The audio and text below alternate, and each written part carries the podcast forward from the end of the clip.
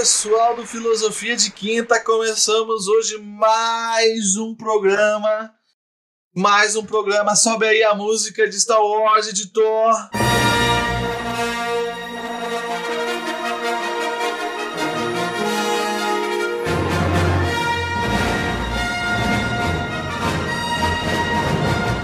Nós íamos falar aqui hoje sobre Star Wars, a força, a filosofia, a religião, falar mal de Jedi ou falar bem de Jedi, tudo isso aqui nesse programa de hoje. E o meu primeiro convidado, vocês já estão mais do que acostumados, ele tá aqui direto, não para de encher meu saco, tá aqui quase toda semana, aliás, quase todo mês. Miguel Beholder, uma salva de palmas para ele. E vai aí pra gente, se apresenta pela milésima vez, Miguel. E o pessoal, aqui é o Miguel Beholder uh, e não há emoção, há paz. Ó, oh, belas palavras, belas palavras. Por último, mas não menos importante, nós temos aqui o nosso segundo convidado, um amigo de longa data, um colega meu de faculdade, estava comigo lá nos meus primeiros passos na filosofia, o meu grande amigo Cuca. Salva de palmas para ele. Se apresenta aí, Cuca. Salve pessoal, sou o Cuca. É, eu queria dizer que tudo parte da não ação. Olha só, hoje nós temos um programa, como vocês podem perceber, muito profundo, muito profundo, cheio de, de, de muitos pensamentos complexos, né? cheio de, de pensamentos, pensamentos da cabeça. Uh, nós vamos aqui falar justamente de Star Wars, um pouco dessa parte da filosofia, da religião, da ligação oriental, pouco da ligação com a, com a filosofia ocidental. É, a gente está vindo falar sobre isso aqui porque tá aí para sair a série do nosso querido Ben Kenobi, inclusive Disney Plus paga nós. E tô com muita esperança aí nessa série, eu acho que ela vai ser muito maneira. Uh, como diria o Azagal, é a última chance que o Azagal tá dando pra Star Wars. Eu vou dar mais mil chances, né? Porque eu sou uma bitch de caralho. Uh, mas o nosso querido George Lucas, que hoje em dia não tem mais controle criativo sobre a saga, mas foi ele que inventou lá no final dos anos 70, uh, ah, ele trouxe para dentro do universo Star Wars uma espécie de religião, né? Que para você que nunca viu Star Wars, vai ver. Uh, mas se você nunca viu, ou se você não se lembra, uh, dentro da, do universo de Star Wars nós temos uma espécie de guerreiros monásticos, uma espécie de monges, que são os Jedi, que eles vivem dentro dessa, dessa filosofia, dentro dessa religião, de que todas as coisas do universo têm uma energia que eles chamam de força, que se conectam e algumas pessoas têm a capacidade de se conectar com, com essa energia que existe no, no universo, manipulá-la de diversas formas, né? Ah, mas... Parafraseando o próprio Kenobi, né? É um campo de energia criado por todas as coisas vivas que nos cerca, nos penetra e une a galáxia, né? Exatamente, exatamente. Sábio Ben Kenobi.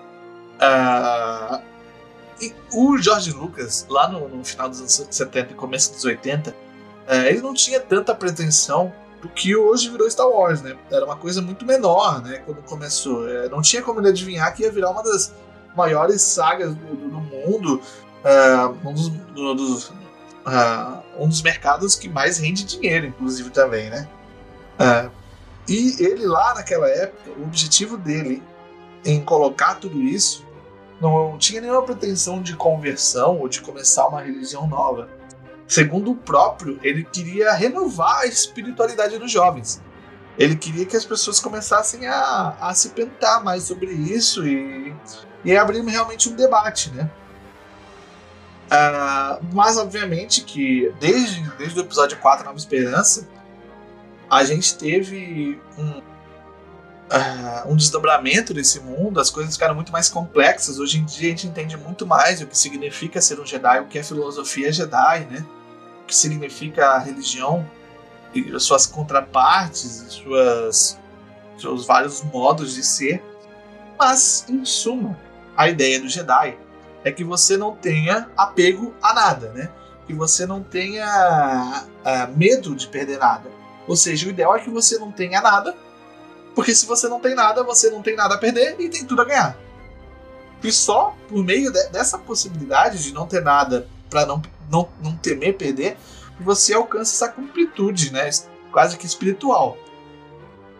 Por outro lado, o Sif, ele quer tudo, ele quer ter tudo que ele deseja e ele, nada vai parar ele de ter tudo que ele deseja. Uh, só que quando você tem tudo que você quer, você só tem a perder. Então é isso que leva à paranoia, ao medo de perder, que, como diz o mestre Yoda, né, leva à dor, leva à raiva. Uh, só que o, o Lucas, obviamente, a, a, mensagem dele não era para você viver como um Jedi, né? Porque realmente é, é uma coisa muito drástica. Né? A mensagem que o George Lucas queria passar era que as pessoas fossem mais generosas, uh, pensassem mais no próximo, não fossem tão egoístas e coisas do tipo. Isso assim, inclusive, lembra um, um, um, provérbio chinês, cara. Bem ah, antigo. É? Qual? Que aí depois, depois você vê até menções dele, tá na, naquela, naquele famoso livro lá que o pessoal adora ler, né? É, bem geral, assim, no mundo todo, que tem nome de né, biblioteca. É, não faça com os outros que você não quer que faça assim, não, não quer que façam com você, nessa questão da empatia. Eles falam, é. falam muito disso aí, os chineses sempre. É, o próprio, o próprio conceito, né? O, Yoda fala isso, né? Quando ele vai falar sobre a morte, ele diz que é uma parte natural da vida e que o apego leva ao ciúme e isso é a sombra da ganância, né? Uhum. E isso é muito, muito conceitos do desapego, a luta contra o medo, a luta contra a posse como um todo, né? Sim, é. sim. É, é óbvio que alguém que seja contra os nossos amigos gerais vai dizer assim, poxa, mas você ignorar os seus sentimentos, né, fazer de conta que eles não existem, você pode gerar mais problemas, né? Porque os Jedi não é só a questão da posse de objetos, de riquezas, de poder.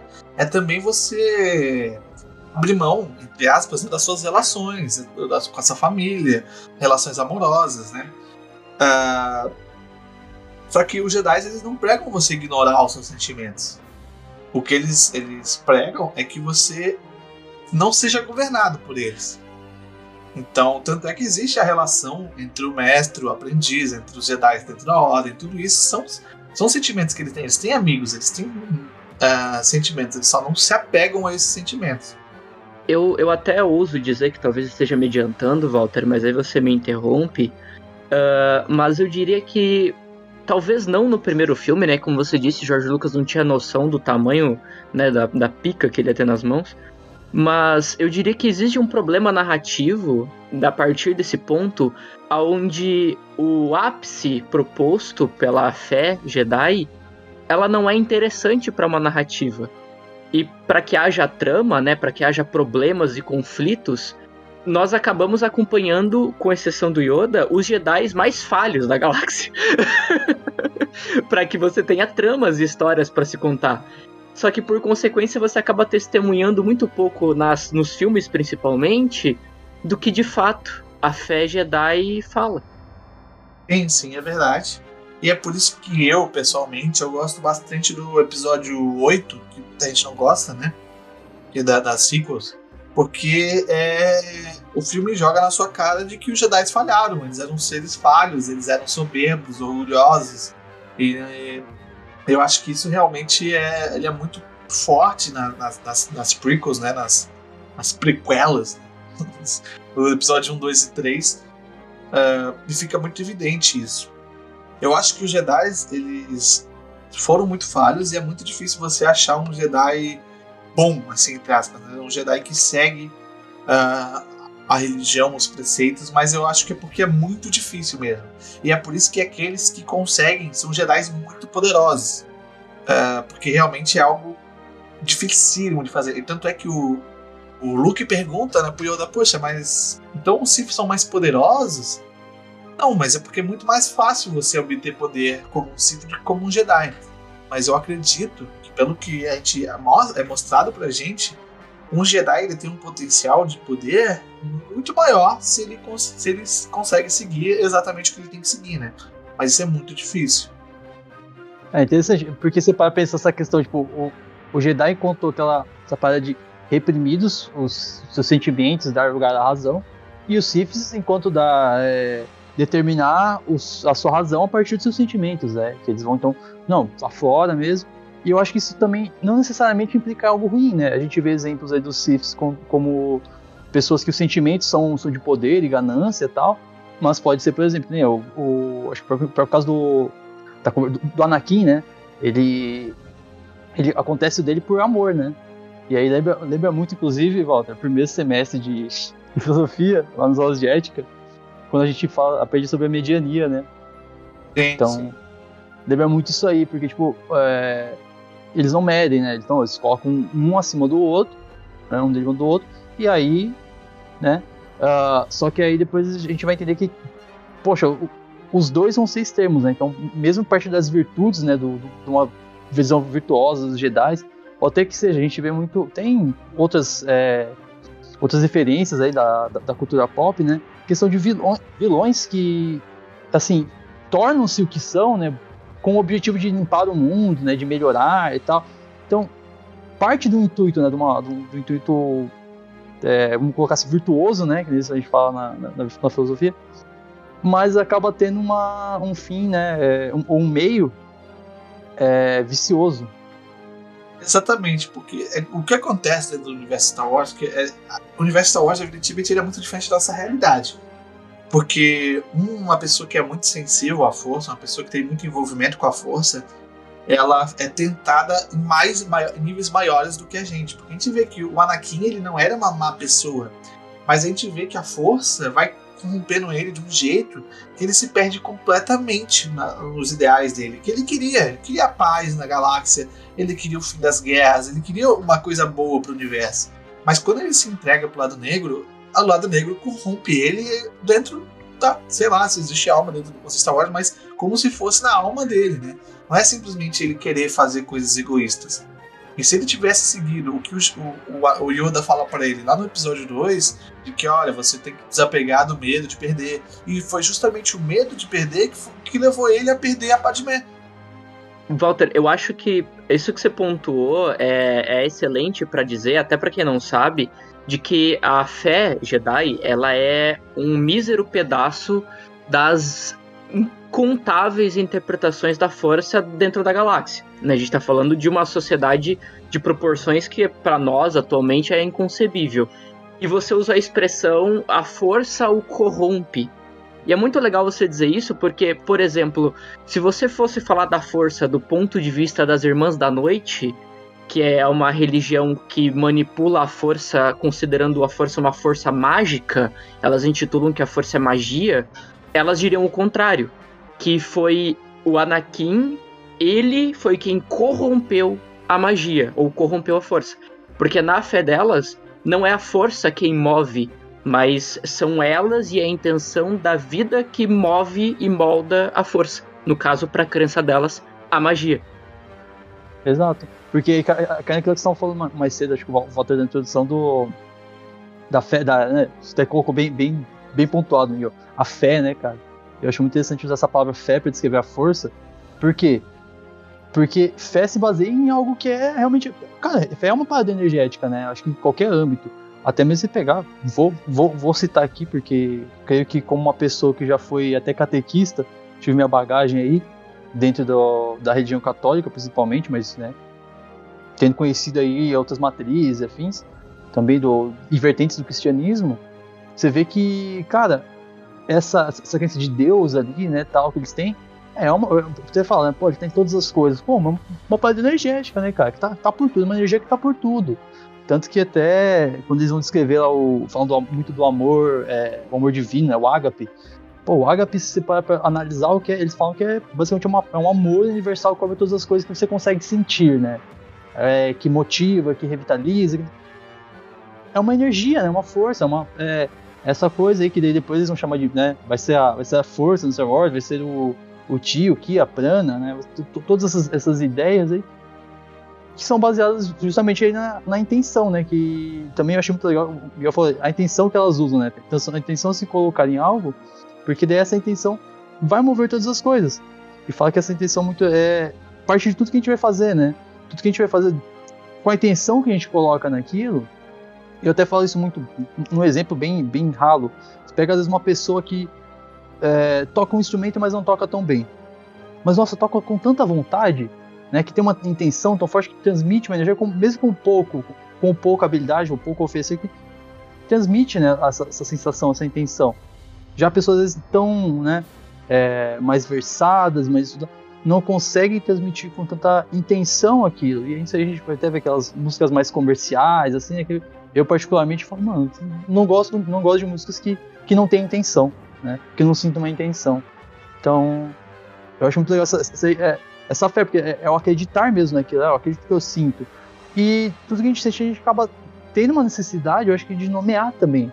Mas por uma questão de, de, de entendimento tal, não, não de limitação ou delimitação, mas porque pra gente poder se referir a isso, justamente, né, a gente vai precisar ter alguma coisa para poder falar sobre aquilo, ter um nome daquela coisa para poder falar sobre ela. Né? É claro que daí esses nomes podem variar muito, né? A linguística vai mostrar como o significado significante podem mudar aí perante uma língua e a outra, mas a, a forma como, como às vezes o, significado de algo se permanece tendo significantes diferentes né, em várias línguas ou em várias culturas. Né? Isso que você falou, principalmente sobre a questão da nomenclatura e da linguística, existe no universo expandido de Star Wars. Por exemplo, até para se referir a coisas que os Jedi eles simplificam em luminoso, sombrio, bem e mal, mas existem culturas no mundo Star Wars que dão nome para esses lados da força como entidades. O lado da luz é intitulado Ashla, o lado sombrio Bogan e o meio Bendu. E ao invés de fazer essa separação quase que mecânica Jedi, eles vêm como entidades com nomes próprios que compõem o, o, a entidade suprema da energia do mundo, do universo da galáxia. Sim, sim, realmente. Mas o Kuka ele trouxe aí um assunto que é justamente que a gente propõe aqui é analisar a força em toda essa religião como com paralelos na nossa realidade, né? É, e então o paralelo que eu consigo fazer é, é justamente o que você já sabe, já falei algumas vezes aqui sobre o estoicismo.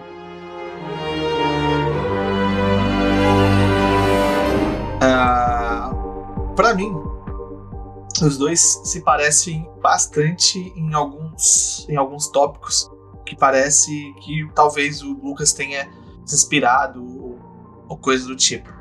Então eu vou dar uma, uma pequena explicação do que é o estoicismo para vocês ficarem cientes, né? Eu falei nos outros programas que talvez em outro programa tivesse mais tempo para uh, é, expandir a, a, o assunto e justamente uh, esse programa eu acho que a gente vai poder falar um pouquinho sobre isso. Uh, o estoicismo ele foi fundado na antiguidade pelo Zeno de Chipre, ele era um mercador muito rico, que acabou perdendo tudo. A partir disso, ele começou a vagar pelas cidades, até que ele entrou numa biblioteca e começou a ler a respeito do filósofo Sócrates. Ele se interessou tanto que ele acabou indo estudar com os filósofos locais, até que ele mesmo decidiu fundar a sua escola de pensamento, que a gente conhece hoje como estoicismo. Geralmente essa palavra estoico, né, quando a gente fala que alguém é estoico, a gente relaciona com alguém calmo e que não reage a provocações, alguém que não demonstra emoções e tudo isso, né? Apesar disso poder ser uma consequência do pensamento estoico, é, o pensamento em si é muito mais profundo. É, Para os estoicos, tudo estava conectado causalmente.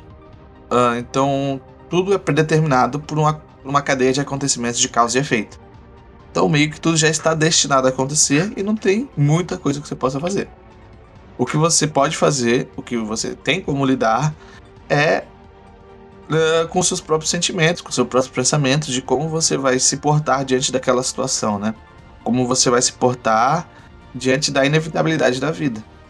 Então, o estoico, por exemplo, ao invés de ficar imaginando uma sociedade ideal e como ela deveria funcionar até que uma espécie de utopia, o estoico vai lidar com o mundo como ele é.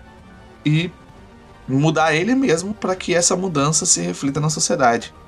Uh, só que essa mudança ela só é possível uh, mediante quatro virtudes, por meio dessas quatro virtudes que são mudança, essa primeira mudança interna, né? Para você mudar o externo, você tem que mudar o interno.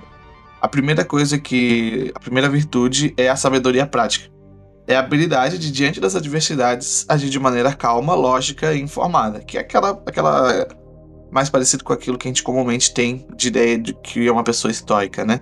A temperança, que é ter autocontrole em todos os aspectos da vida, né? Não, não ser exagerado em nada. Né? Não é não aproveitar a vida, né? Não aproveitar os prazeres da vida, mas sim saber fazer isso com temperança para que isso não atrapalhe a sua vida, né? A, o terceiro é a justiça, que é tratar o próximo justamente. Mesmo que essa pessoa tenha feito algo de errado. Mesmo que essa pessoa tenha feito algo de errado para você, você sempre tem que agir com justiça, né? Uh, fairly, como seria em inglês, né? Não, não deixar com que as emoções de, por exemplo, de uma vingança te dominar e você não agir de maneira correta, de maneira justa. Por último, nós temos a coragem. E coragem não é só aquela coragem de correr em batalha e lutar contra seus inimigos. Mas é a coragem de enfrentar todo dia as adversidades com integridade e verdade. Porque os desafios do dia a dia, você manter o que você realmente é, manter os seus valores, exige muita coragem e força de vontade. Então, por isso, a coragem tem que estar presente no nosso dia a dia, segundo o estoicismo. Como o próprio Seneca diz, às vezes até mesmo viver é um ato de coragem. Bem, uh, visto tudo isso, alguém pode pensar: ah, o estoicismo uh, é uma, um pensamento egoísta, self-centered, né? Você só pensa em você, centrado em si mesmo. Mas não é bem assim. Por exemplo, o Seneca que eu acabei de citar, ele, durante o período da Roma Antiga, ele defendia o tratamento humano dos escravos, porque na visão do estoicismo, todo mundo compartilha a mesma humanidade. Inclusive, é por isso que nós temos que ser justos com os próximos. Uh, o estoicismo, portanto, ele não é passivo. Só que ele acredita que a mudança no próximo só vai ser cultivada, só vai ser refletida quando a gente criar e cultivar as virtudes dentro da gente. As virtudes e o autocontrole, né? Só assim a gente vai conseguir refletir essas mudanças no próximo. O imperador Marco Aurélio, por exemplo, ele foi um estoico e teve muitos escritos, alguns escritos, não muitos. Uh, e esses escritos foram lidos pelo Nelson Mandela durante o seu tempo na prisão, né?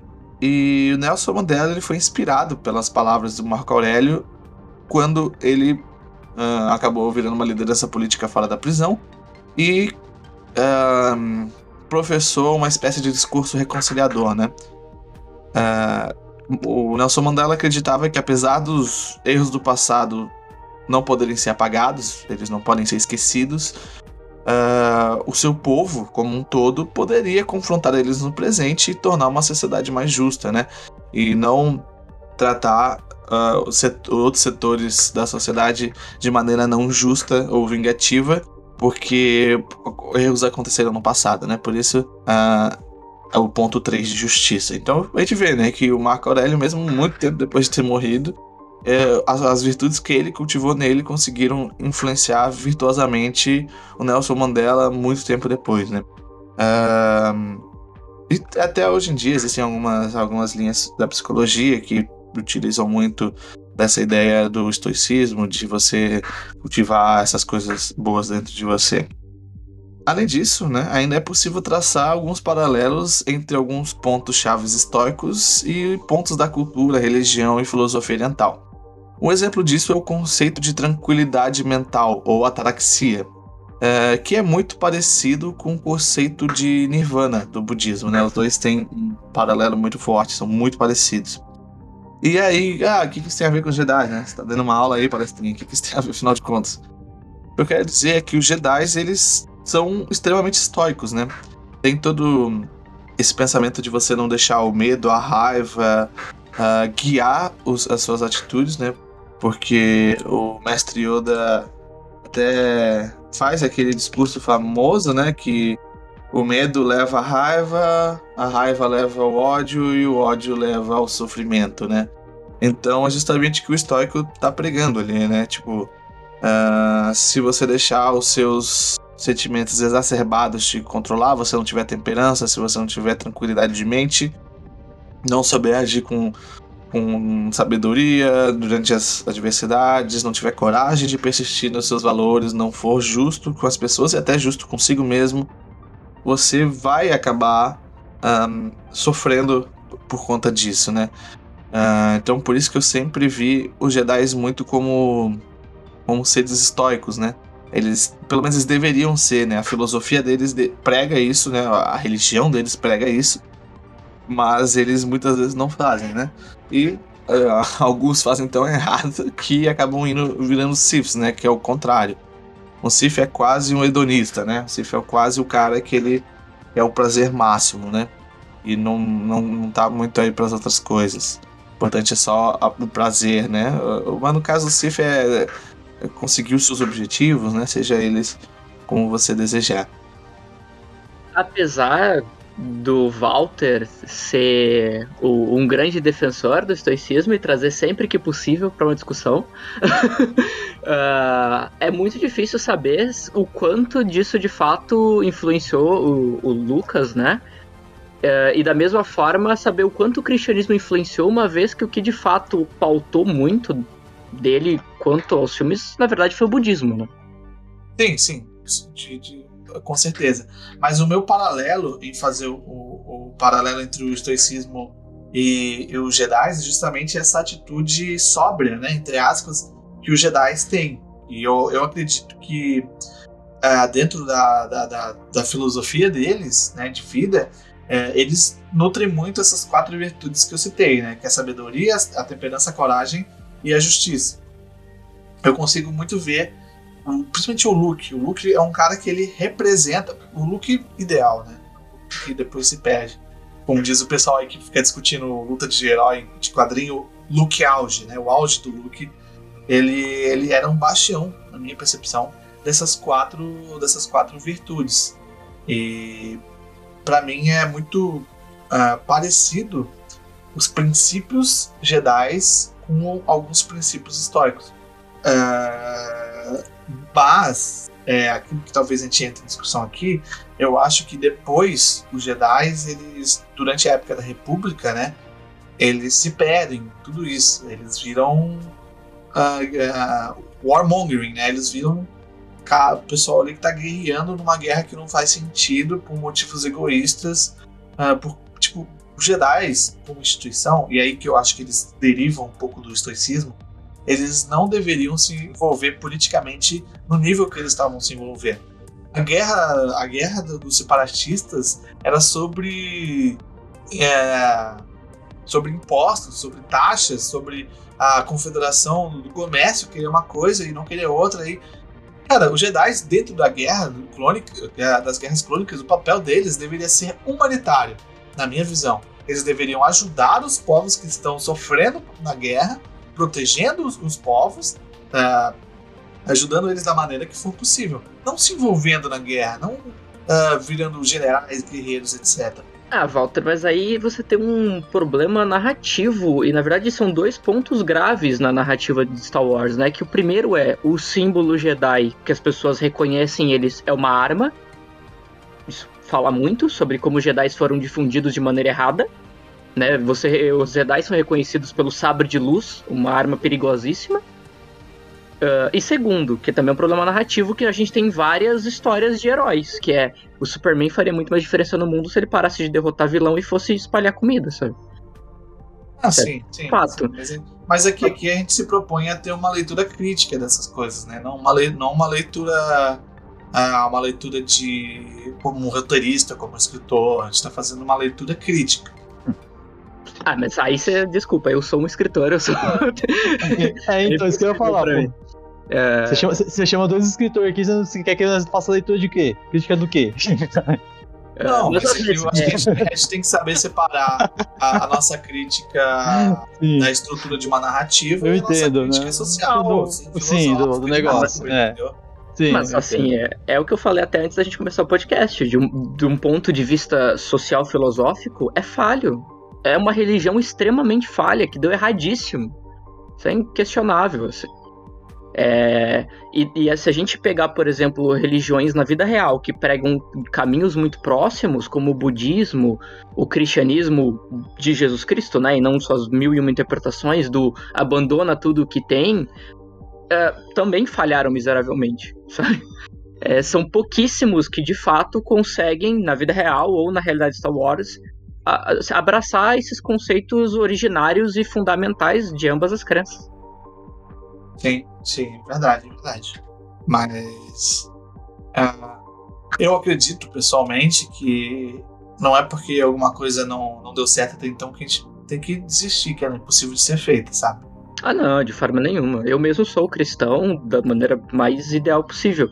Mas é, uma coisa é fato: a exigência que essas fés pregam, seja o ideal budista, cristão ou jedaísmo que seja, elas são alcançáveis pela minoria. Isso é um fato.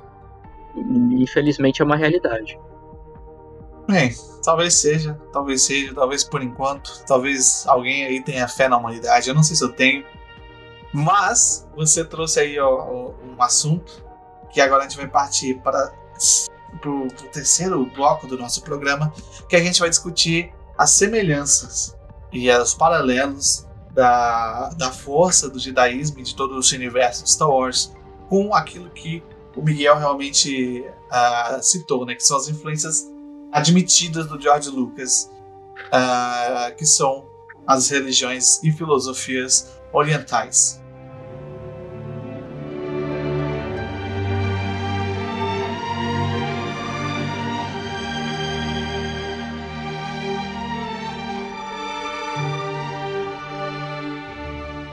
Enfim, como íamos dizendo, uh, o George Lucas ele sofreu muitas influências orientais, né? Uh, para fundamentar sua obra, inclusive não só da religião oriental, como do cinema japonês, né? Uh, do, do, influências lá do Akira Kurosawa. Vê bastante disso lá no, na, na, minissérie agora que saiu. Minissérie não. Na série de curtas animadas que saiu no, na Disney Plus uh, do é, é, Legends que chama? Como é que chama lá mesmo, Miguel? Você lembra? Na verdade, uh, eu assim, já quero adiantar que eu recomendo muito, muito, muito mesmo a série Star Wars, se eu não me engano, eu posso estar errado, Visions. Visions, isso aí, Visions ouvi falar. Hein? Que eu, eu particularmente gostei muito de alguns episódios. Outros são, né, mas tem uns que são incríveis é, eu gostei e que falam também. mais sobre a força do que qualquer filme já tem falado até hoje. Eu, eu não gosto muito de anime, tá? Já vou deixar aqui, tipo assim. Mas nem que eu não gosto muito. Eu gosto de poucos animes. Não. Eu gosto de poucos animes. Alguns animes me agradam, mas a maioria eu acho meio bestinho. Assim. Tem que, você tem que ir pela minha lista, Walter. Eu te recomendo uma que só coisa que você vai gostar, cara. Não, eu sei, pô, anime. Os animes. Os animes de alto escalão, por assim dizer, poxa, são obras de arte, são coisas de outro mundo. Mas... Não só isso, mas tem, tem, tem, uns aí mais, mais desconhecidos aí também, cara, que tem muita coisa boa que não chega Não, assim, eu não quis dizer só os conhecidos, eu quis dizer que tem, tem animes que são, mesmo não conhecidos, que são realmente incríveis, obras de arte. Nossa, Sim. Não tem nem o que dizer aqui, entendeu? É que eu não sou um grande conhecedor por não ser uma das formas de, de, de arte que eu mais acompanho. Uh, justamente porque quando eu era mais moleque, era me apresentada essa coisa mais enlatada, assim, e eu não, não, gostava muito, assim. Aí hoje em dia, eu, por influência dos meus amigos, acabei assistindo várias coisas que eu acabei gostando. O, o Evangelho, Evangelho, Evangelho. Gostei bastante, Berserk gostei bastante. Enfim, tem muitas coisas. O, o Ghost in the Shell, Akira, Isso. pô, tem muita coisa Muito foda. Bons. Uh, Esses mas agora eu vou falar muito pouco, pois sei, como estava dizendo, muito pouco sobre esse assunto. Vou deixar na mão dos especialistas. Ah. Eu só, eu vou ser, agora eu vou ser o escadinha. Agora que já passou, passou a parte chata do, do episódio, que eu sei que vocês vieram aqui para vir para falar disso, por isso que eu deixei por último aprender com vocês aqui, vocês ouvirem minha propaganda de estoicismo, e agora chegar aqui para vocês ouvirem o que, é, o que realmente importa nesse programa. Então, vou deixar aí na mão de vocês. Para os históricos evangélicos. Porra. Especialista. Eu não sei, eu não sei onde que tá com os especialistas nessa call. Você achou, Miguel, algum especialista? cara, o cara faltou, não é possível. É, eu acho que também não, não, não tô vendo aqui. Acho que assim, eu vou puxar a comparação mais boba e mais direta, e aí eu passo pro, pro Kuka trazer em peso mesmo a, a parada, assim. As coisas mais bobas que é muito fácil de enxergar uh, são, por exemplo, né, toda a questão combativa Jedi em associação a, a, ao conceito do samurai. Uh, referências muito óbvias como as asanas ou asanas, que são as posturas do yoga, nos treinamentos que o Luke realiza, por exemplo, durante o período no pântano.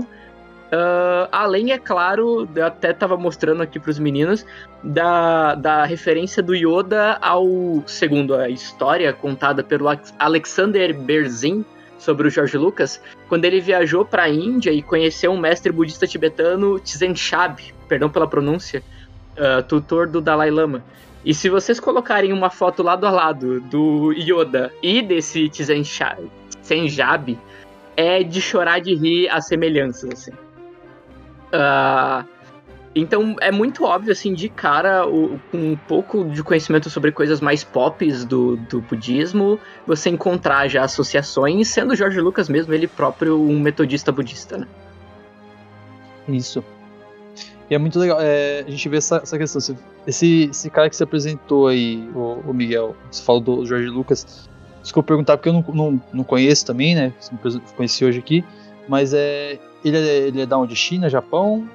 Ele é Índia. É Índia. Da, Dharamsala, se eu não me engano. É, ra, raiz do budismo, né? Que o budismo, ele nasce lá mesmo e depois que espalha. É muito legal porque ele, ele chega lá tudo nessa, nessa pegada do. né? Pensamento filosófico, tanto que isso já, já é uma, uma coisa que, que é mostrada que ele nasce, na verdade, como um ensinamento, uma, como uma visão de vida, uma perspectiva, uma filosofia, né? E aí ele, depois os, os discípulos, né? Por isso que chama de budismo, né? Ensinamentos de Buda. E aí os discípulos vão, vão começando as, ao longo das gerações é, divinificar aquilo. Mas as visões que isso trazem, né? De todas o conceito de completude, eu acho essa visão de um todo, de uma força. Quem você falou do, do treinamento da, das posições do yoga, yoga pô, tá, é lá da Índia, né, cara? É o, é, aquelas posições todas. E lá também a gente vai encontrar um, um outro conceito que depois se espalha nas outras culturas e está presente muito em outras, que são os mudras, né? Que estão junto do yoga também. Porque, por exemplo, sempre que estão, os caras estão na, naquela posição de é, cross-legged, né? Com as pernas cruzadas ali, eles estão estão com a mão numa posiçãozinha assim, não estão? Tipo, exato. indicadores exato. Tal.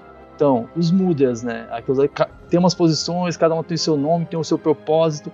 E aí também tem o porquê de você juntar cada dedo, tem uma lógica de apresentação micro do seu ser é, ligado à sua mão. Né? E os chakras é energia também.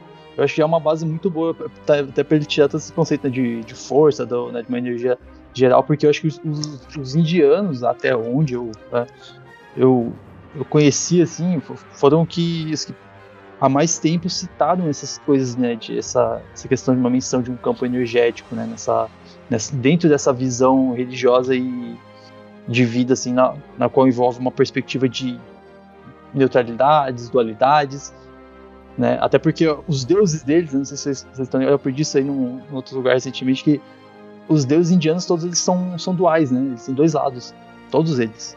É verdade. E isso eu achei muito interessante. Então, olha como eles trazem, né? Então, toda essa questão já, já de uma dualidade. Mas eles não falam de uma neutralidade, né? Apesar de tudo. Eles sempre colocam a dualidade. E eu acho que dá para seguir do que tu tá falando em fazer a, a, mistura dos conceitos. Você falou muito da dualidade, que você não tem tanto com tanta frequência dentro do, do, do próprio hinduísmo, né? Hum. Mas que você consegue encontrar quando você vai para leituras um pouco mais, por exemplo, chinesas com o próprio Tao. Sim. Né? Sim. Que não é nenhum nem o outro, mas tudo numa coisa só, né? Essa é a perfeição. Exato. Tanto que Tao Vamos lá, é... o Miguel, você que eu acho que mais, né, mais acostumado aqui com a plataforma, com apresentar, dá uma, dá uma introdução do Taô pra gente aí, cara. Cara, o, o Taô, até onde eu conheço, ele é, também pode ser chamado de Daoísmo ou Taoísmo, é uma tradição filosófica do leste asiático. e é até onde eu conheço dele, a proposta dele como um todo, e lembrando que ele envolve, né, culto aos ancestrais, rituais de exorcismo, alquimia, magia, ele, vai, ele é muito antigo. Uh, mas até onde a parte que eu estudei, que foi mais voltada pro, pro caminho do Kung Fu mesmo, é a busca por esse, pela harmonia, pelo equilíbrio acima de tudo. É, seja entre o espiritual e o terreno, seja entre o bem e o mal, seja entre a perda e o ganho. A essência é você se lembrar de que dentro de qualquer bem há mal, dentro de qualquer mal há bem, e é a busca de compreender e aceitar tudo isso que te leva ao, ao sagrado, ao divino. É. Você falando isso, inclusive, até me despertou aqui um, uma coisa interessante, porque é dito durante a, a saga, principalmente na, na, nas ciclos agora que saiu, que, as mais recentes, né? Que quando você quando o Jedi ele começa a crescer muito dentro, ou Sith, dentro da, da sua da sua linha, né? Ou seja, o Sith pro lado uh, escuro ou o, o Jedi pro, pro lado luminoso, o outro lado dele, dentro dele, também cresce igualmente.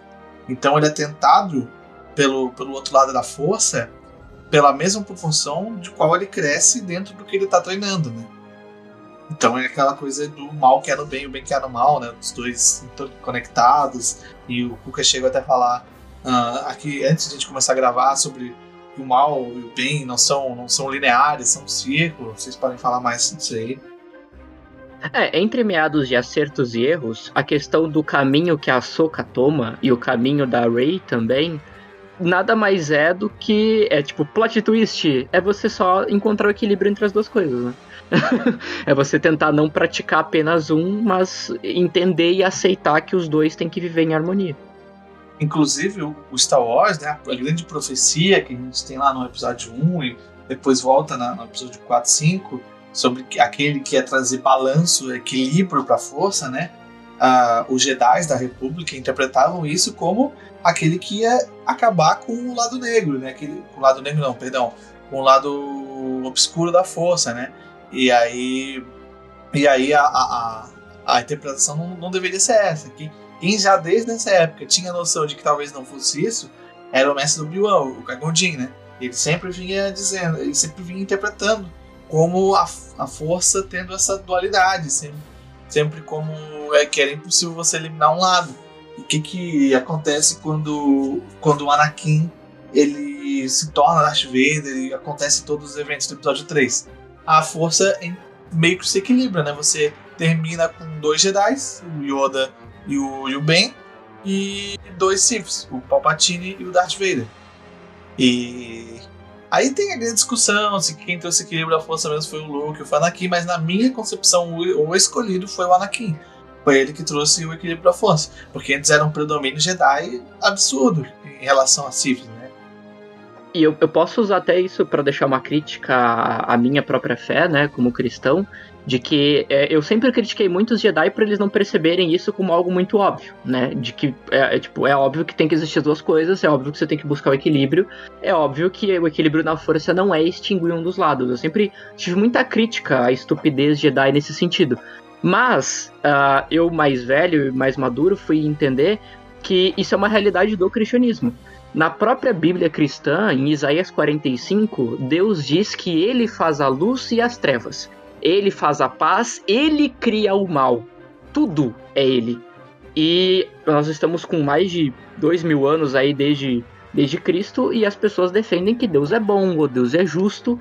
É, não associam a Deus, não aceitam que Deus também é todo o mal que permeia a existência cristã. Acho que já, já, já é mostrado bem a divergência entre o, o, o, Novo e o Velho Testamento também, né, Miguel? Já vê bem essas duas visões. Assim, Exatamente. Deus assim, um Deus mais da fúria, daí, que aí depois no, segundo, no Novo Testamento, o que, que é? O povo já tá mais, te, mais temerente, né? Tá, tá mais temoso, né? Então... Exato, exato. E tem trechos muito engraçados no Novo Testamento. Tem um trecho onde Jesus está dando um sermão, e a gente pode trazer isso para Star Wars nas palavras mais severas, quando, por exemplo, falam isso pro pobre do, do Luke, do Luke não, do Anakin quando ele tá novinho, né? Tem um trecho onde Jesus está dando um sermão e as pessoas estão indo embora. E aí Pedro vira para Jesus e fala: Jesus, ameniza, porque tá muito pesado. E aí Jesus vira para ele e fala: se você não gosta, vai embora com eles. E a gente pode trazer isso pro julgamento. Exato, né? A gente pode trazer isso pro julgamento pesado quando, por exemplo, olharam pro Anakin e falaram: não, esse menino não. É, é, é, é uma maneira severa de interpretar esse conceito do bem e do mal. Né? Que os Jedi falharam, mas hoje, mais maduro, né, os cristãos também falharam. é, tinha tempo pra amadurecer ali a ideia, mas. Pô, não constou. É, mas eu acho é, muito legal isso aí, cara, porque assim. É, quando a gente vê essa, essa dualidade mais expressa, né? Fala muito do, do taoísmo. Achei muito legal sua, sua descrição, deu uma, uma, uma maravilhosa. Meu. Inclusive, pelo que você falou, eu queria até perguntar se tem. Pratica Kung Fu, praticou? Tem só vence na arte marcial? Uh, o meu foi o. É, é, Jeet Kune Do, do Bruce Lee. Ah, Jeet Kune Do. Ótimo, ótimo. Nossa, eu comecei a ler o livro dele, Jet Kune Do, o Dao do Jet Kune Do, né? Muito bom. É, eu, eu pesquei, né? Eu até falo, parei de treinar, mas não parei de praticar o Kung Fu, né? Porque chega num certo ponto do, do sua vida em qual, na qual o Kung Fu, né, ele está em todas as coisas que você faz, né? E a arte marcial, assim como né, qualquer arte, ela vai demandar de técnica, então essas técnicas são coisas do nosso dia a dia, da nossa vivência. É, é, até ah, brincando, né? Uhum. Quando você entende o Kung Fu, você lava a louça praticando Kung Fu, você faxina praticando Kung Fu, você come Cara, praticando Kung Fu. outro dia eu tava aspirando o chão. Eu aprendi um movimento. Eu, eu, eu, me toquei, eu tava fazendo um movimento de estocada, aspirando o chão, usando aspirador. Eu falei, depois fui praticar estocada com, uma, com umas espadas de swordplay que eu tenho aqui. Pô, quando eu tava estocada, eu falei, pô, deixa eu imitar aquele movimento. Pô, foi estocada da hora, assim, sabe? E, olha só, é muito engraçado isso. É bem isso, tipo, lavando louça é, é a parada Mestre Miyagi mesmo, né? É tipo, fazendo tarefa assim no seu dia a dia. É você entender que a coisa tá ali na sua vivência, né? No que você faz. E é por isso que os. Eu acho que tá, tá interessante, né? Como foi a gente até fala que você tem que estar tá sempre pronto. O Jet Kune acho que ele leva isso ainda, inclusive, ao máximo, né? Que o Jet Kune é, você fala pro pessoal treinar com roupa que usa no dia a dia, né? Por quê? Porque é pra você estar tá pronto no seu dia a dia. Então, Exato. não adianta eu querer que você use um uniforme aqui, um kimono, alguma coisa, sendo que no seu dia a dia você vai estar de jeans, de calça social, de leggings, né? E eu vou até arrastar o Walter agora para essa discussão, porque o, tanto o, o Tao, quanto o budismo, quanto o cristianismo em sua essência, todos pregam que você não deve praticar, e sim viver né? Uhum. Você tem que o tempo todo, né? Você não escolhe encontrar Deus na igreja, você deve andar com Deus. Você não escolhe Exato. quando praticar uma, uma postura, você vive aquela postura no seu dia a dia. E os Jedi, eu coloco na conta deles outro fracasso, né? Que ao invés deles viverem a fé, a crença deles, eles começaram, e o Walter pontou isso até na história uh, Jedi, eles transformaram em algo institucional, né? Um CNPJ, hum. praticamente. É. Criou pra, é, poder receber auxílio, né? Entendeu o CNPJ. sim, sim, com certeza. Eu, eu, eu vejo muitas falhas do Jedi, né? E como já citei aqui várias vezes no programa, mas eu acredito que eles devem existir dentro do universo Star Wars, são importantes. E se eles agirem uh, de maneira mais de acordo com a própria fé deles, acho que eles seriam ainda mais relevantes e mais importantes do que serem um peão político, uma guarda. Uh, uma, um guarda de luxo, né? Que meio que, que virou isso depois de um tempo. Eles já eram guardas de luxo. Então, realmente, né, essa, questão de viver, né? Uh, inclusive, ó, falando de estoicismo de novo, muito do que do crescimento teológico que o cristianismo sofreu durante a Idade Média foi influenciado pelo, pelo estoicismo também. O Tomás de Aquino, e quando ele faz aquela reforma teológica dentro da igreja, ele se utiliza muito de, de da filosofia a estoica para uh, é, modernizar, entre aspas, né, muito, do, muito do, da teologia uh, cristã. E, cara, eu acho que mais.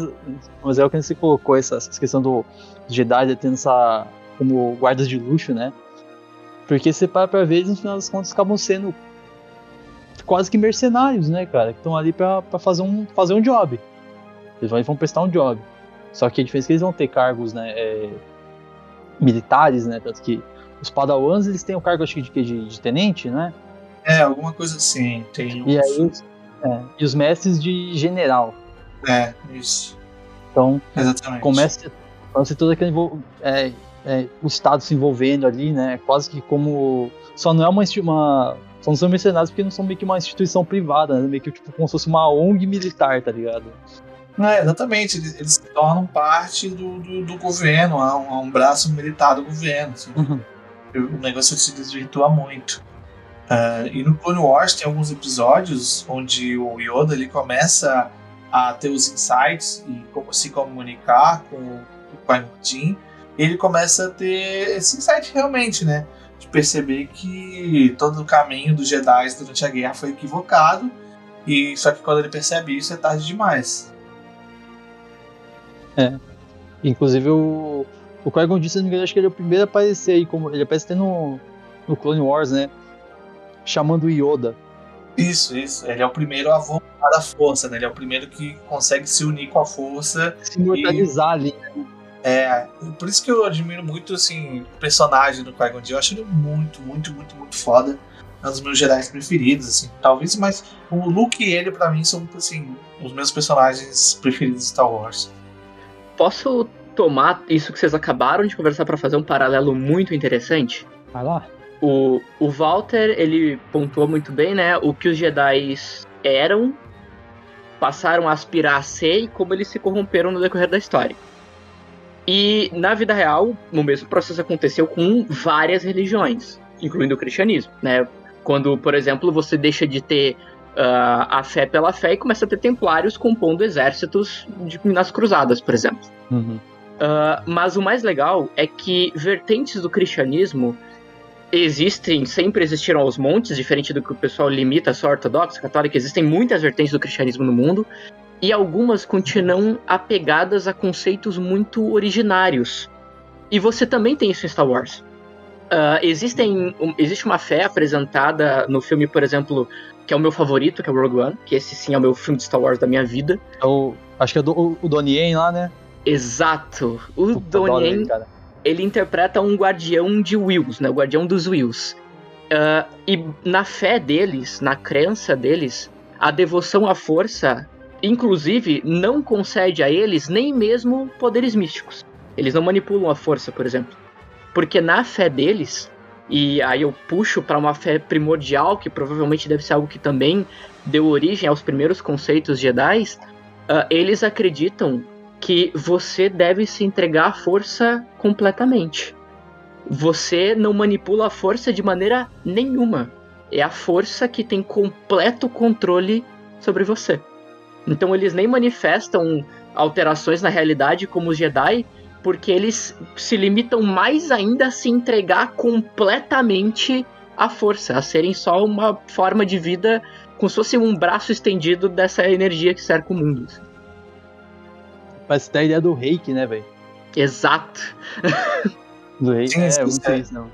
Isso é muito real do, do universo Star Wars, principalmente depois do, no universo expandido, né? No Rebels, por exemplo, o, os dois Jedi lá da história, né? É, que eu esqueci o nome deles agora. É, o menino é o Ezra e o mais velho eu não me lembro, acho que Canon, Canon, sei lá. É. Eles, eles acabam encontrando uma, uma espécie de entidade da força, né? Uma criatura da força. E quando eles começam a, a, perguntar para a criatura a respeito da força, a criatura diz para ele, cara, vocês Jedi, vocês Sith, vocês acham que vocês entendem a força, mas vocês não sabem de nada. Vocês têm 1% do conhecimento do que realmente significa a força. Vocês são crianças, assim, brincando com a força, né? É, é que nem eu acho que. Tá, se for de identidade, eu lembrei até daquele do, do Clone Wars, né, cara? Eu acho que vai trazer toda aquela fita que vocês falaram antes do Anakin ser o escolhido e tal. Porque ali quando eles se deparam com, tipo, um, sei lá, um, losango, um uma parada gigante lá no universo flutuando assim à toa, ninguém sabe o que é, eles vão investigar. Aí vai o Anakin, a Soca e o Obi-Wan, né? Aí, ah, tipo, que eles tem a... universo paralelo da força lá? É, que aí tem tipo a entidade da, da luz e das trevas e tem o pai deles, né? E aí ele tem que tá, tipo, decidir qual que ele vai né, quem que ele vai salvar, né? Mestre ou discípulo. E aí ele fica naquela, acaba controlando os dois, né? tanto que ele puxa os dois, então as duas, os dois tipos. É por isso que eu acho que é legal, é, esqueci de mostrar ele como a, a transição. Ele até fala, né? O, velho fala assim: você foi aquele que foi escolhido para ficar, é, você é aquele que tem que ficar no meu lugar, né? De, de equilibrar as coisas. E, e, cara, isso é lindo, e eu admito que essa é a parte onde eu começo a me arrepiar. E aí é onde eu vejo que. E aí o, o mérito é, é em parte do George Lucas, mas tem muita gente envolvida no universo expandido. Porque, por exemplo, existe um povo, existia um povo no passado chamado Zepho. E os Zephos chamavam a força de vento da vida. E os Zepho também se deixaram guiar pela força. Eles só deixaram a força levar. E por alguma razão, esse deixar a força levar guiou eles para eles construírem templos e tumbas extravagantes. Tipo, eles construíram templos eh, com quebra-cabeças, guardando preciosos segredos e relíquias ao nível mais estonteante possível. Só que essa ganância, essa ambição por criar templos cada vez mais absurdos, cada vez mais complexos, levou eles à própria extinção. Extinguiu o povo inteiro. Mas depois, absorvendo o universo expandido e até coisas canônicas, eles buscam a salvação em um segredo, uma relíquia, uma arma da cultura Zeph. Que se eles não tivessem ocultado, escondido e protegido segundo a vontade da força, ela não seria usada no futuro para resolver um problema maior. Claro. Então, quando claro. você começa a construir essa linha gigantesca relacionada à força, você começa a enxergar o, o, que, mais uma vez, né, o budismo tenta trazer, né? De que você é uma formiga, né? Você é só uma peça no gigantesco esquema da vida, né? É. É um micro dentro do macro ali, né, cara? Exatamente. Então, é, aproveitando aqui que eu vou falar da, do, do taoísmo, né, que o Miguel falou ali um pouco, é só, só para trazer ali, é, essa questão do tal, né, do caminho, tal, o ideograma do Dao, essa questão de significar algo que, né, o se persegue. E como surge essa ideia, né? Sempre surge do. Eles até falam, surge do Wu Wei. Wu Wei torna-se Tai Né? O Wu Wei, que é a não ação. A, a não ação torna-se ação. Juntas, né? Então tornam-se né, dois inteiros, que juntos tornam-se uma dualidade. E quando eles se entendem, aí sim há o equilíbrio. Aí, for, aí que seria o quê? É, é como se fosse um, só uma bolinha vazia, ou uma bolinha branca, uma bolinha preta. Depois as, né, são duas bolinhas ali, né, tentando se ligar. E aí depois vem as, as duas bolinhas com as duas bolinhas dentro. para ficar mais visível, assim, né, visual. E, e aí isso aí traz toda essa, essa ideia do, do não agir também, acho que a, a passividade, né? Que é um, é um dos princípios taoístas, um dos novos princípios, que é a passividade dinâmica deles, né? Lembra muito até que nem o, o Miguel falou do, do personagem do, do Donnie é, que eles são passivos, eles não, não usam a força, eles deixam a força os usar, né? É, de uma forma de então, então, eles têm o um dinamismo através do que? Da não ação. Não agir, eles sabem quando eles precisam agir, eles, eles só, simplesmente deixam-se agir, né? As artes, nas artes marciais a gente pesa isso também, da forma de, a gente fala até a repetição, treinar tanto, de forma que se torne um reflexo. Então a gente vai, é, seu corpo vai reagir automaticamente àquilo, né? Então é que tá. Ah, na hora de você brigar com o cara, a pessoa fala assim, ah, então na hora de você brigar com o cara, ah, tá numa luta você vai, você vai pensar em fazer. Fala assim, não, a questão é que você não vai pensar, seu, seu corpo simplesmente vai agir, né? Tão acostumado com aquilo que você tá. E e aí também, para completar isso aí, eu acho que vem a, a citação, né? O, do, do Vagabond também, que tem uma influência ali muito grande também do, do budismo zen, né? Que é quando o, o budismo e o, e o, taoísmo se encontram ali na China, forma-se, e aí o budismo zen, que é uma, uma junção das duas ideias, e aí chega no Japão assim, com essa, com essa junção, e influenciado junto com, com o shintoísmo, que essa, todo esse conceito dos samurais e tal, né? Tanto que eles têm aquela ideia de, de elementos, né? Que tem aquelas construções, não sei se vocês estão ligados, que é tipo, eles, você vê muitos templos e tal, que é uma basezinha quadrada, é um negócio redondo, é tipo um, bagulho meio triangular, um chapéuzinho e um negócio que parece um cocôzinho. Sim, sim. É, Boa. Inclusive, inclusive as torres, os prédios deles são baseados nesse, nesse esquema. Representa os elementos, né? É a terra, quadrado, o círculo, que é a água, o triângulo, o fogo, o chapeuzinho ali que é o vento, né? E o, o cocôzinho, não tem uma forma melhor de definir o formato dele, é, é o vazio, né? Então, o vazio representa muito essa ideia de não ação. E o vazio, inclusive, é legal porque eles, eles usam né, o ideograma de céu né, para escrever vazio. Na, tanto no japonês, acho que se no, no chinês pode não ser o mesmo, não tenho certeza. É, mas o japonês sei que, sei que é o mesmo, né?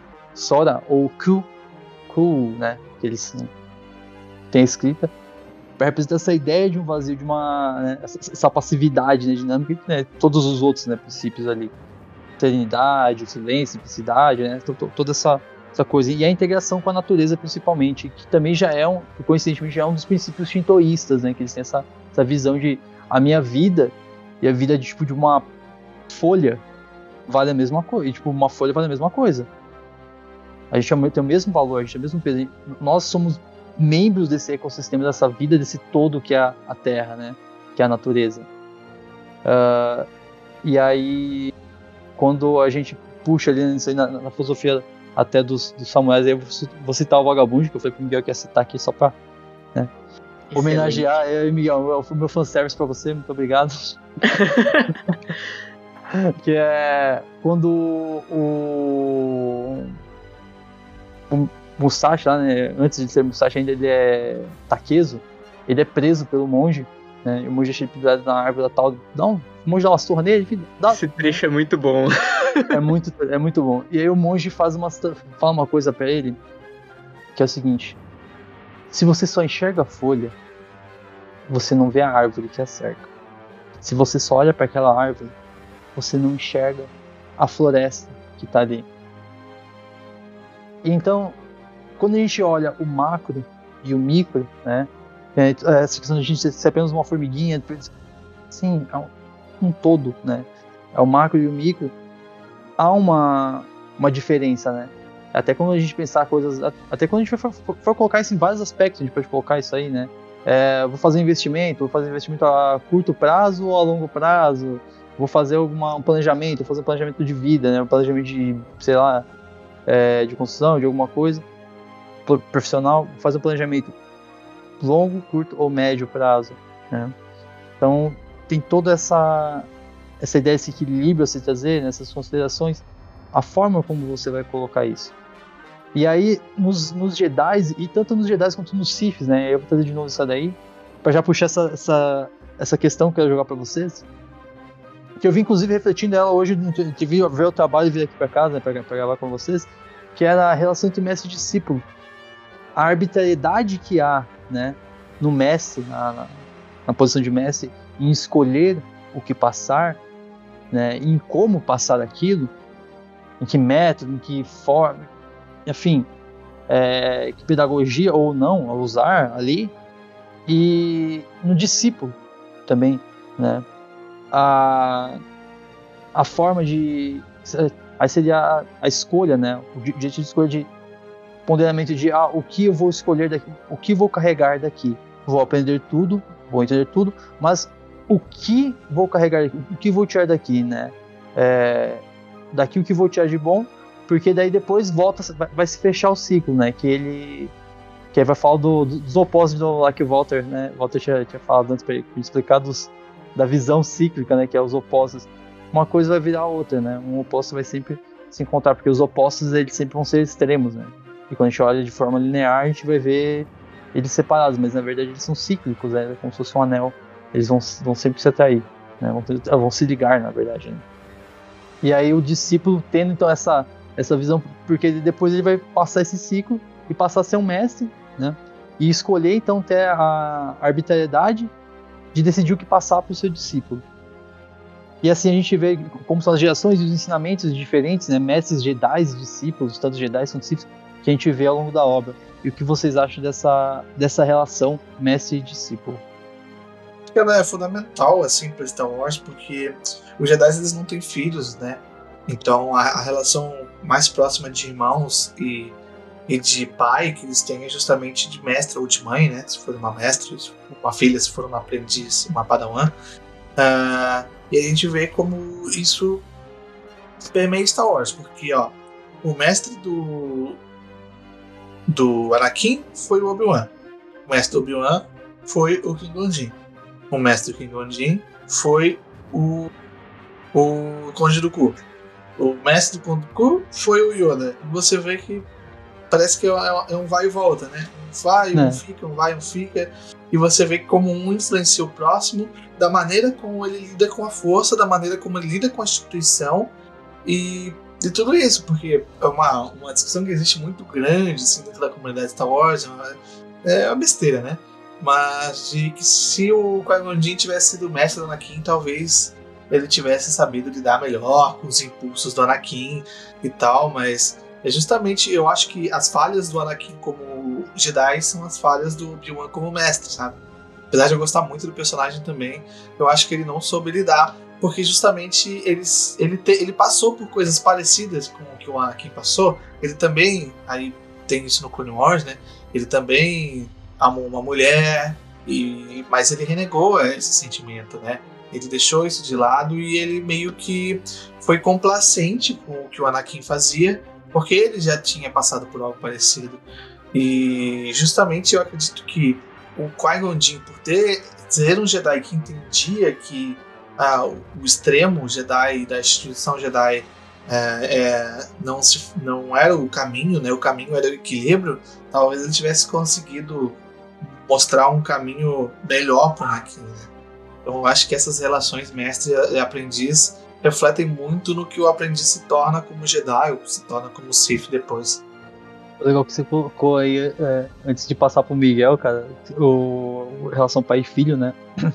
Você falou, o, o Qui-Gon podia, podia ter sido mestre do Anakin, mas ele entendia que era parte do crescimento do discípulo dele tornar-se mestre né, de outro ali para ter um crescimento também, né?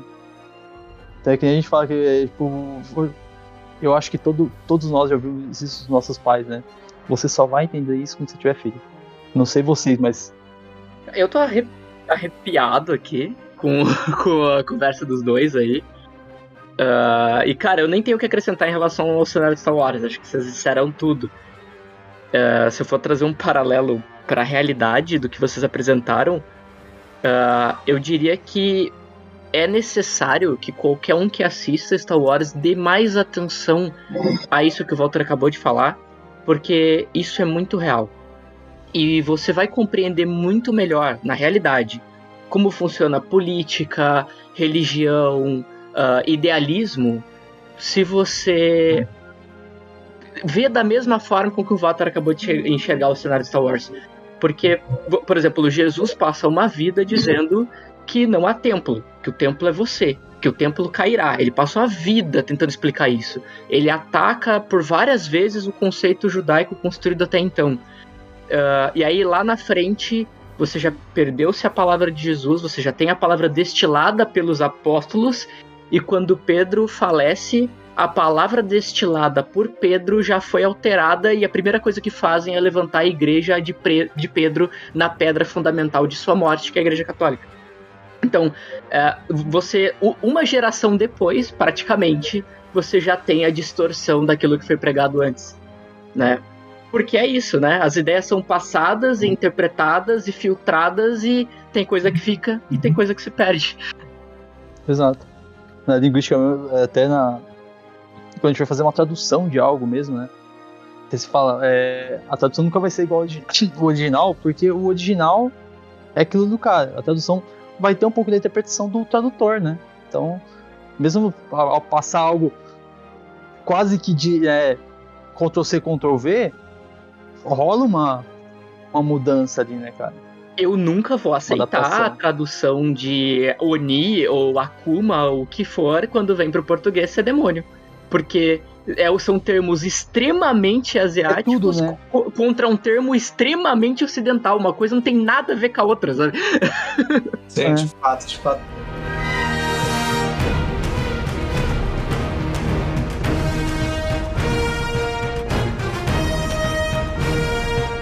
Vocês sabem que eu sempre tive curiosidade, qual é a relação da, daquilo que o Miguel lá no início do programa citou sobre a força, sobre esse, essa energia que parte de cada um.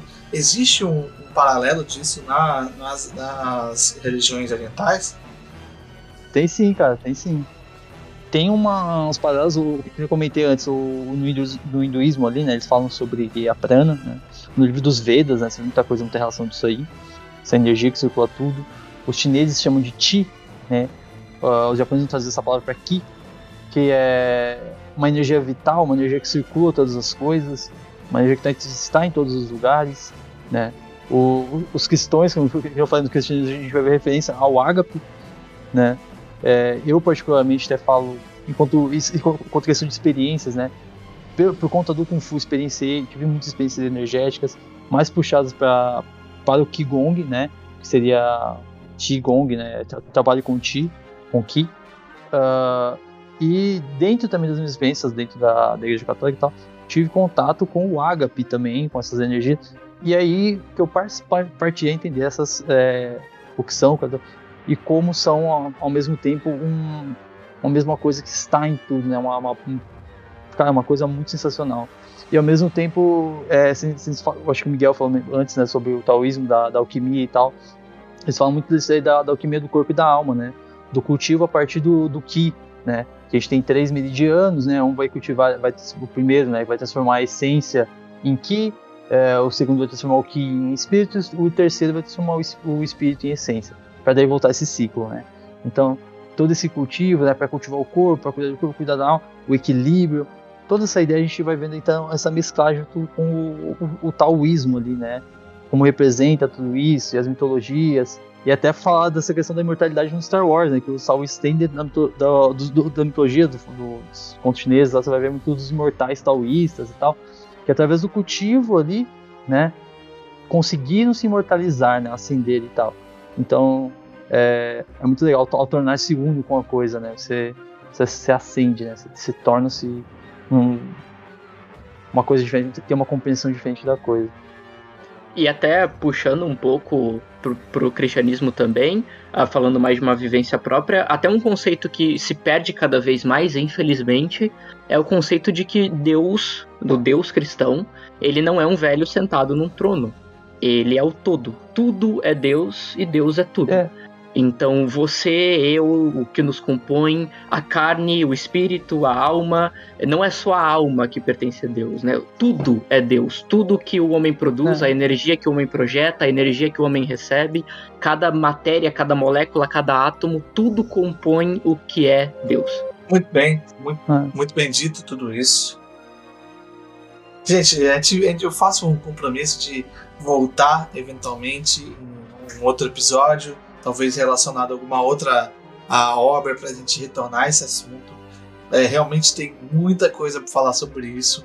Pode ter certeza que não vai ser a última vez que a gente vai ver essa composição aqui, é, mas a gente tem o nosso nosso limite aí de, de tempo que a gente pode ficar falando por aqui também para para poupar um pouco os ouvidos de nossos nossos ouvintes. Então eu faço o compromisso aqui de trazer essa galera aqui de volta para a gente continuar discutindo isso. Eu estou aprendendo muito também.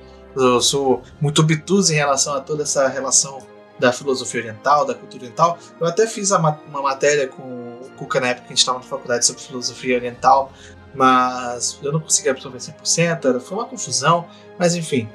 Uh, eu gostaria de agradecer a presença de vocês. Eu vou passar para vocês a palavra para vocês se despedirem, fazerem os jabazinhos pessoais de vocês. Gostaria aí do auditório uma salva de palmas para os dois, por favor.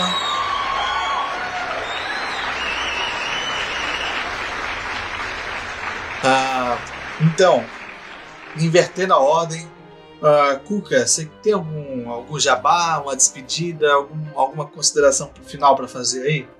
Cara, tenho, tenho um jabazinho sim né? Tem alguns projetinhos saindo aí é, nativa. Quero convidar vocês também a, a conhecerem ali. E, e, futuramente, cara, eu quero chamar vocês aí para participar de uma, de uma, mesa virtual que eu vou planejar dentro desse, desse universo que eu tô, né? Desse projeto, desse projeto tá rolando. E, e, e, o Miguel esquece, o Miguel não tem tempo. O Miguel ele não tem tempo nem para pegar mais. que cretino. Não, tá maluco, esse papo é bom demais, cara. Eu, nossa, eu, eu me desdobro, mas eu tento participar sim, cara. Muito bom. Ah, Depois passa os links todos aí que a gente bota tudo na postagem, tá? Ah. Não, demorou. É o projeto Oito Reinos, né? Que é uma, uma saga que tá vindo de histórias, né? Contos baseados em mitologia, afim na nossa atualidade, dando uma valorizada também na nossa cultura local, nos nossos mitos, nas, né? Nos folclores, nossas religiões locais e afins. É, também tem o meu, meu blog está sendo revitalizado, né? Fazendo um caminho. Tem lá algum conteúdo de. para quem gosta de poesia, tem, tem bastante poesia lá, tô soltando meus contos, tô reformando ele, tá? Então tá, tá meio que em beta ainda, mas tem, tem um conteúdinho lá para quem quiser já dar uma olhada. Né? Tem meu, minha página no Notepad também. É, Cuca no Rucaço, Notepad no Twitter, tá? Tô lá na, na ativa.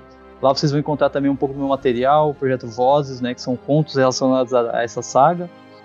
E tem meu livro também na, disponível na Amazon, né? Meu e-book para quem quiser. Andorinha que traz a chuva. São poesias que falam sobre chuva, olha só. E uma passagem do tempo marcada através da minha, né, das minhas palavras acerca do, né, de como eu, eu vejo a chuva e as diferentes chuvas né, marcando o tempo. Enfim, acho que é, que é isso aí. E, gente, deixar também meu obrigado para vocês aí, pelo Walter, pelo Miguel aí, pelo convite. Gente, é, Cara, é uma grande honra estar aqui com vocês. Até falei antes ali. No começo eu, não, eu esqueci que eu tava. Que eu tava, que eu tava gravando com vocês, porque eu tava ouvindo. Falei, mano, achei que tava ouvindo o episódio. E, porra, é, pra mim é um prazer imenso estar com vocês. E espero voltar também pra gente poder continuar os assuntos aí, discorrer mais coisa. E... É isso aí, gente. Só sucesso. Claro, você é sempre bem-vindo aqui. Você é sempre bem-vindo aqui, Cuca. Ah, apesar de que eu vou contar uma coisa, inclusive, um, um caos que é sobre Star Wars, inclusive, que eu, eu quase deixei de, de falar com o Cuca sempre. Porque Real. Eu, quando o Cuca ele foi ver o Star Wars, o 7, o 7 qual é o nome mesmo? É Despertar da Força, né? Uh, antes do que eu.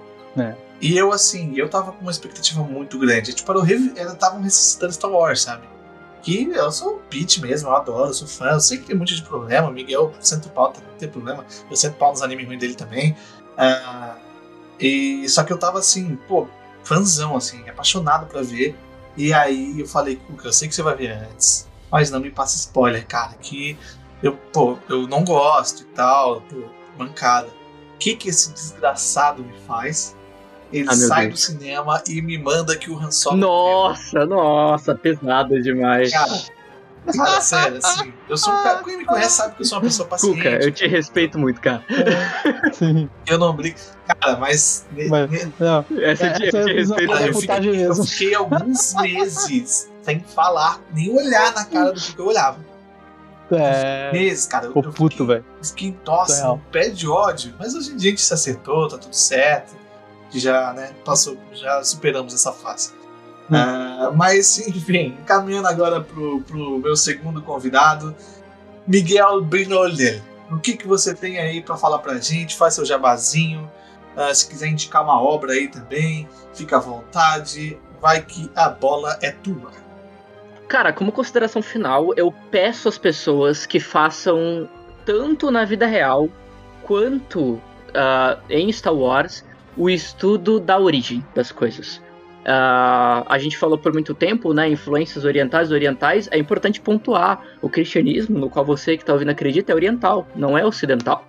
Né? A origem não é europeia, por assim dizer. Então, é importante se voltar para as origens. Eu defendo muito mais os Guardiões dos Wills do que qualquer Jedi que exista depois, uh, porque eu acho que eles estão mais próximos da origem do que a interpretação da força. Uh, então, debrucem sobre as origens. E deixando uma recomendação literária, já que o Walter comentou, né? O Caminho do Tao. Eu recomendo muito que vocês leiam. Uh, é uma literatura que vai mudar você muito mais do que qualquer coach que o Walter atacou durante o programa. Uh, me sigam nas redes sociais, arroba Miguel Beholder em todas elas. Uh, vocês vão encontrar tudo que eu produzo. Eu sou escritor, autor de RPG. Uh, ah, de vez em quando eu tô numa live, de vez em quando eu tô num podcast também. Então me sigam para acompanhar tudo que eu participo em qualquer rede social, arroba Miguel Beholder. Por fim, vou falar das minhas palavras finais aqui. Eu reforço tudo que o Miguel falou. Eu trouxe aqui para vocês um pouco sobre estoicismo, que apesar de não ser uma influência que, não que eu tenha visto o George Lucas falar, pelo menos, eu acredito que ela tem muita relevância para esse tema, tem muitos paralelos, por isso que eu trouxe aqui para vocês, não foi de graça. Uh, minhas recomendações, eu eu escrevi, eu escrevi, um conto no meu blog um tempo atrás uh, sobre Star Wars, de uma pegada mais emocional assim dos personagens. Uh, então dê uma olhada lá, eu Acervo dos Mundos. Procura lá, Acervo dos Mundos, Blogspot, alguma coisa assim lá no Google você vai achar. Tem no meu Twitter também, e no meu Instagram também. Uh, me sigam nas minhas redes sociais, aquela coisa toda, blá blá blá blá blá blá blá Fiquem de olho no Capa, sigam o Capa, vejam as lives do Capa. Uh, a gente está espalhado aí pela internet por tudo quanto é lado. A gente faz live lá no Mar de Contos também. O Miguel está em 65 mil lives por aí também. Uh, mas eu vou recomendar obras além da minha própria. Uh, o Star Wars Visions que a gente comentou aqui, eu acho que é uma, uma coisa bem bacana para se assistir de Star Wars. Uh, e se você quiser conhecer um pouco sobre o stoicismo também, você não vai. Garanto para você que você não vai perder nada com isso. Então é isso. Muito obrigado pela presença de vocês. Muito obrigado, ouvintes, por ter, nos ter ouvido até aqui. Se você chegou até aqui, parabéns. É isso. Valeu. Beijo no gordo. Até a próxima.